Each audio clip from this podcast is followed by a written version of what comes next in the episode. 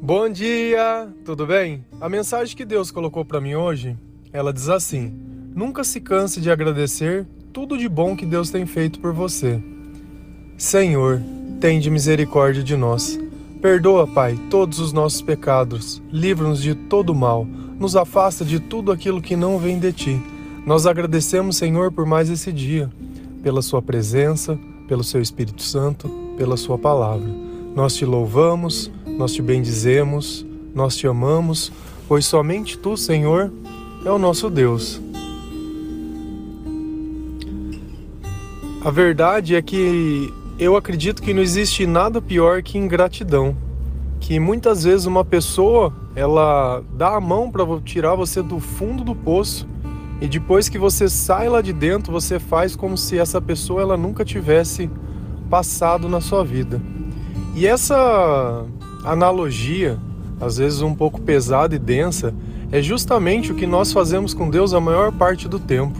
Nos momentos de aflição, nós acordamos de madrugada, frequentamos a igreja, fazemos intenção, prometemos tudo o que for necessário até que nós consigamos atingir a graça que nós queremos.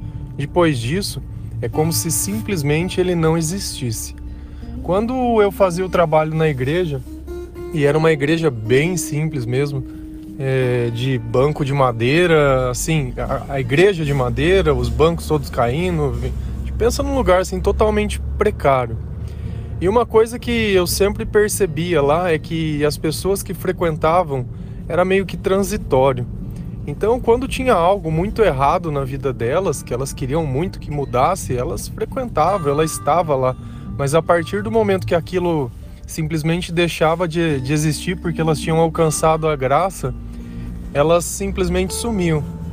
Então, quantas pessoas realmente adoram ao Senhor não pelas circunstâncias, mas pelo real amor que tem por Ele, pela companhia que Jesus nos faz, pela Sua presença? Porque enquanto a gente continuar vivendo baseado em circunstâncias, se algo está certo, eu não preciso de Deus, se algo não está, eu preciso essa ideia de lembrar Deus apenas nos momentos ruins, ela é um tanto quanto vazia, porque dentro do nosso coração e dentro da nossa vida não torna uma vida para dizer que nós fomos dignos, que nós passamos o melhor e vivemos o melhor.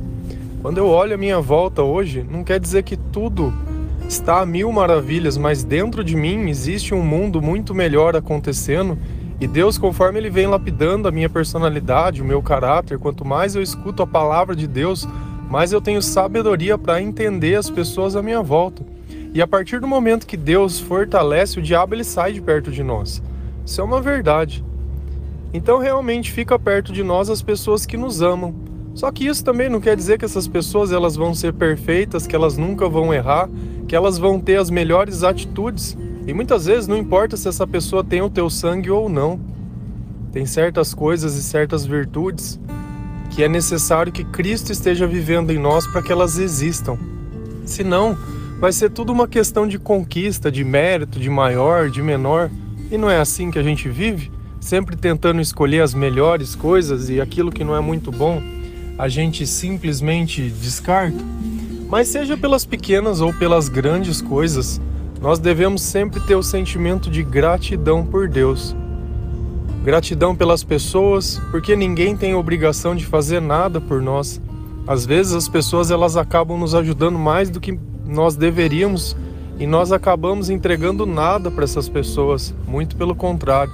Ainda cobramos, ainda somos cobrados como se estivéssemos devendo alguma coisa.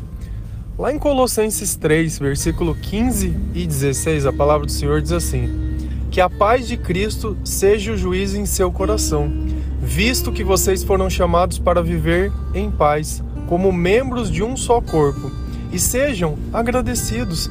Habite ricamente em vocês a palavra de Cristo, ensine e aconselhe-se uns aos outros com toda sabedoria, cantem salmos, hinos e cânticos espirituais com gratidão a Deus em seu coração.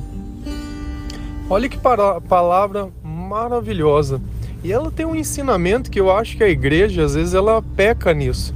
Às vezes eu tenho sido um tanto quanto duro em relação à igreja, mas se a gente notar todas as cartas que Paulo escreveu, elas estavam realmente exortando a igreja, que realmente muitas vezes não estavam se parecendo com aquilo que Cristo sonhou para ela.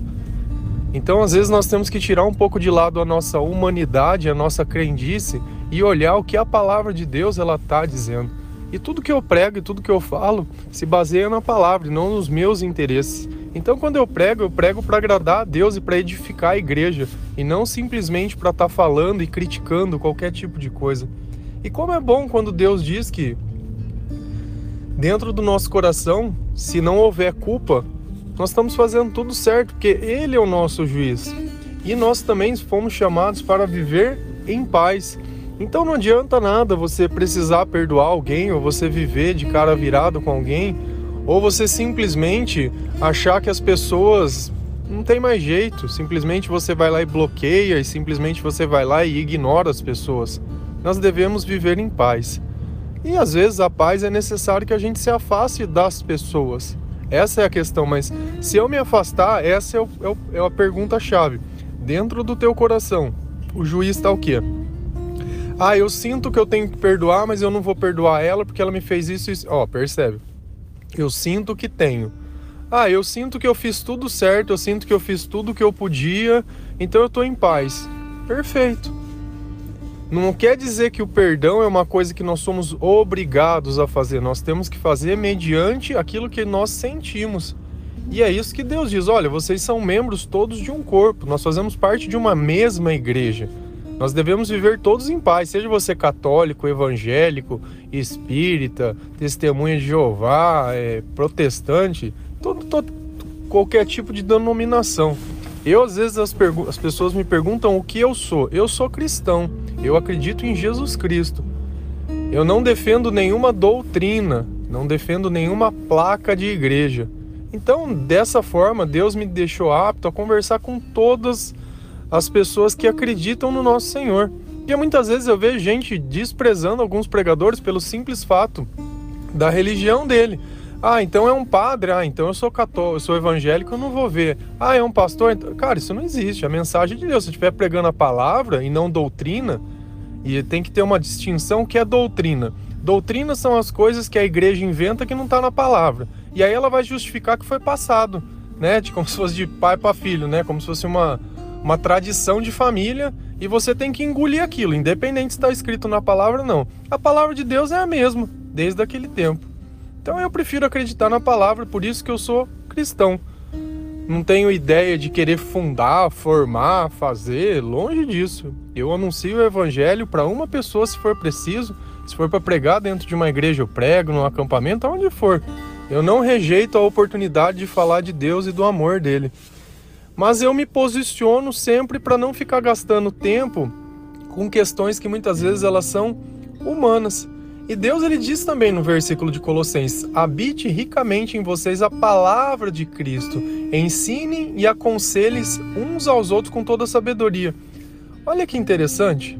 Deus, quando ele fala para a gente se aconselhar, e o aconselhar, vamos substituir pelo termo que vocês gostam, desabafar, nós deveríamos estar fazendo isso utilizando a palavra de Deus, não dando opiniões, não dizendo aquilo que eu acho ou deixo de achar. Mas para que eu possa falar sobre Cristo, eu preciso ler as Escrituras. Não fazer um curso de teologia nem nada, é ler as Escrituras. Simplesmente isso. Então, para que você comece a ter bons conselhos, para que você possa ajudar as pessoas com sabedoria, é necessário que você comece a ler a palavra. E todo santo dia eu digo duas coisas: ore e leia a palavra. E hoje Deus ele adicionou uma coisa que é toda maior que eu sempre falo também, que é sobre o louvor ele vem e diz: olha, a sua alegria ela só vai poder ser completa e a sua gratidão ela só vai poder ser demonstrada de forma plena se você tiver os três pilares: oração, a palavra de Deus e o louvor. Sabe, não tem nada mais gostoso que você chegar na sua casa e tá tocando um louvor. Tem uma coisa que eu faço que é, que é curioso. Eu tenho um casal de passarinho e às vezes eu chego em casa, eles estão todos quietinhos, né, na, na gaiola. E a gaiola de casa ela fica aberta, então eles têm a liberdade para poder estar tá voando, né? E aí eu coloco a música, eu costumo pôr um louvor para eles ouvirem quando eu chego, baixinho. E eles começam a cantar também, ficam piano e ficam fazendo as coisas, né? E eu fico muito feliz porque A minha casa tá, tá o Senhor louvando, até os animais estão louvando e tá tudo bem. Não tem, eu acho que não tem melhor sensação é, que essa, né? Que Deus poder estar tá participando da nossa vida. E eu gosto de olhar e observar justamente os detalhes. Para mim, quando eu percebo que uma mudança pequena ela muda todo o ambiente, é que aquela mudança ela realmente ela valeu a pena. E você percebe que Deus, Deus fala sobre cânticos espirituais, é os louvores. São as músicas que nós ouvimos, são as pessoas que inspiradas por Deus muitas vezes, elas criaram canções. Hoje em dia tem uma coisa que eu acho que é muito chato, que quando um artista faz sucesso, de repente com uma temática começa a sair um monte de artista com a mesma temática. Pesquisa calmaria, vai ver o tanto de música que saiu de cantores que começam, sabe? Então esses não são os cantores que Deus tocou. O primeiro que gravou sim, o resto é aquele que quer o sucesso, que quer o dinheiro, que quer a fama. Eles usam o nome de Deus, mas não têm o comportamento de Deus. Esses são tristes de se ver, porque nunca saem daquilo. Nunca vai ter nada além daquilo. Sempre vai vir na sombra. Sempre vai vir atrás. Lá em Colossenses 3, versículo 23 e 24, a gente segue um pouco ele. Ele diz assim: Tudo o que fizerem, façam de todo o coração, como para o Senhor e não para os homens, sabendo que receberão do Senhor a recompensa da herança. É a Cristo Senhor que vocês estão servindo. Às vezes a gente reclama de uma pessoa ela ser ingrata, muitas vezes a gente reclama que nós fazemos para os outros aquilo que eles não fazem por nós e sempre é você que está fazendo. Eu já ouvi e eu já fui essa pessoa que reclamei dessas coisas. Eu, eu. O primeiro que tem que ouvir a mensagem e admitir sou eu. Mas olha que coisa interessante que o Senhor diz: que tudo que a gente faz para as pessoas tem que ser de todo o coração. Eu não tenho que fazer reclamando, eu não tenho que fazer discutindo, eu não tenho que fazer nada. Se está dentro das minhas atribuições ou se eu sinto que eu tenho que fazer, eu vou fazer independente. Independente se eu acho ou deixo de achar. E aí, quem vai me recompensar por isso que eu tenho feito? É o Senhor, porque quando eu obedeço a Deus, eu estou fazendo para Deus as coisas, por mais que é uma pessoa que muitas vezes que fique com aquele benefício. Então é uma coisa que muitas vezes a gente não para para pensar. A gente sempre está olhando pessoas. Deus está olhando obediência. Então, toda vez que nós temos essa obediência para servir ao Senhor, para poder entregar muitas vezes um recado para alguém, uma mensagem para alguém, uma cesta básica, um alívio, uma roupa, um conforto, ou seja lá o que for, aquilo que você muitas vezes acha que está tirando de você para dar para o outro, Deus que vai pagar você, Deus que vai dar. E afinal, não foi Deus que te deu aquilo? E Deus, ele sempre dá muito mais do que a gente precisa é que quando a gente simplesmente observa o que a gente quer, a gente esquece todo o resto. E eu acho que essa é a base da ingratidão. O orgulho, eu não saber reconhecer as pessoas, o papel das pessoas. Muitas vezes a gente percebe, através da saudade, o tamanho do espaço que uma pessoa ocupava em nossa vida, seja dentro de uma empresa, seja dentro de uma casa. O quanto faz falta uma pessoa sentada numa mesa, o quanto um quarto vazio ele simboliza e representa, o quanto a ausência de alguém na nossa vida, o quanto uma simples mensagem que muitas vezes foi motivo de você perder a cabeça e aquela pessoa ela já não tem mais isso. E aí, como é que fica? O que que sobrou? Será que daí de repente, se a gente tivesse gratidão, a gente não teria valorizado mais os momentos? E é muitas vezes é aqueles 10 minutos que você pode sentar para saber como uma pessoa tá. Porque muitas vezes a gente passa pelas pessoas, esquece do bom dia, esquece de olhar nos olhos, esquece de entregar uma palavra, esquece muitas vezes de ouvir o que ela tá dentro do coração dela ou de dar alguma palavra de ânimo ou de conforto. Que às vezes a gente não precisa, não, não percebe que Deus está querendo usar da gente para entregar algo para alguém a gente simplesmente é relutante. E eu no passado, Quantas vezes já não tive dentro de uma igreja ou dentro de um lugar e Deus queimando no meu coração para que eu falasse alguma coisa dentro daquele lugar e eu ficava me segurando, me segurando com medo, com receio, até que teve um dia que eu falei, eu vou ter que falar. E lá no meio tava tendo uma vigília, o pessoal fazendo, e eu nunca tinha participado da vigília na minha cabeça, cabeça inocente, eu achei que todas as pessoas tinham o direito de falar o que ela sentisse, mas não, sempre é uma pessoa que muitas vezes ela fala, né, que ela está conduzindo. E o Senhor tocou para que eu levantasse, interrompesse e falasse uma mensagem, uma palavra, alguma coisa, uma exortação. E eu tinha que ir lá e fazer aquilo, e aquilo estava queimando dentro do meu coração. Quando eu saí daquele lugar, é, uma pessoa que ela tinha ido comigo, ela falou assim: Nossa, amei o que você falou, né? Não sei o que, falou tudo certo, é o que eu sempre pensava. Falei, tá. Eu falei, por que, que outras pessoas não falam? Ele falou, porque não é assim que funciona lá. Lá só fala fulano. Falei, ah, interessante. Então é um lugar que eu via que as pessoas iam para chorar. Eu não consigo ver um louvor, eu não consigo ver a presença de Deus. Eu sei que muitas vezes nosso coração ele tá triste, tá amargurado, tá pesando, mas meu, quando o Espírito Santo vem, é paz, é alegria, é amabilidade, é aquilo tudo que nós já falamos e cansamos de falar. O quanto a gente exalta o nome do Senhor, o quanto a gente ama e adora esse Deus, o quanto nós insistentemente procuramos as pessoas para que elas tenham a mesma fé que nós, para que elas possam sentir o mesmo amor que nós sentimos, para que elas possam tirar um pouco o olho dessa vida e olhar nessa vida celestial, uma vida que nos espera, uma eternidade que é só nossa. Então, às vezes Deus ele vai te pedir coisas que você nem imagina, mas esteja pronto e seja obediente. Tudo que a gente fizer, a gente tem que fazer com amor. Eu sei que tem vezes que é duro. Eu sei que tem coisas que acontecem que a gente não merece. Eu sei que tem coisas que parece que é injusto. Mas eu sempre pergunto uma coisa para você. Você acha que o peso da injustiça está dentro do coração de quem? De quem recebe ou de quem faz? Você acha que o Senhor, por olhar você recebendo aquilo, por amor ao seu nome, suportando tudo, sendo consolado por Ele, tendo a sabedoria dele, Ele abençoando a tua vida, e a outra pessoa tentando te prejudicar e tentando te fazer, você acha que Deus ele vai ficar do lado de quem? Você acha que isso vai pesar na vida de quem no futuro? Então é nessa confiança que nós temos que nós temos que simplesmente aceitar. Eu sei que é difícil, de verdade. E às vezes, é, é, é vamos dizer assim, às vezes eu tô aqui falando as coisas e, e nem sempre tá tudo bem. Nem sempre as coisas estão como eu gostaria, ou nem sempre as coisas são o que eu gostaria. Mas eu não vou deixar de louvar a Deus por isso.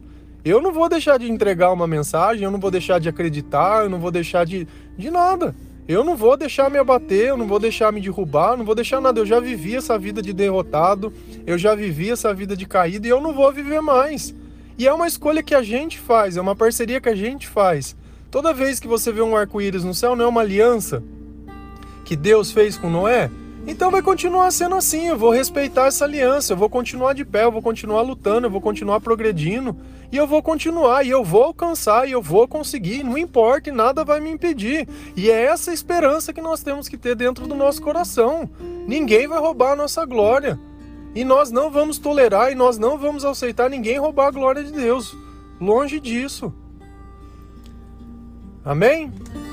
Que o Senhor possa tocar o teu coração, que você possa criar o hábito de ler a Bíblia, que você seja grato pela sua vida, pelos teus familiares, pelos seus amigos, pelo seu emprego, pelas tuas roupas, pela tua casa, pelo teu celular, pelo teu carro, e por tudo mais que você possa achar que não é o bastante para você ou que não esteja bom, mas tem muitas pessoas que não têm uma casa, que não têm um emprego, que não conseguem falar, que não conseguem ver, que não têm saúde, que estão presas num hospital, que estão presas numa cadeia pelos erros que cometeram. Muitas vezes você tem a tua liberdade e não, não dá valor nisso.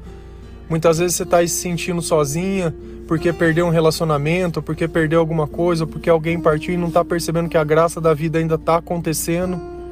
Uma hora nós vamos encontrar essas pessoas novamente.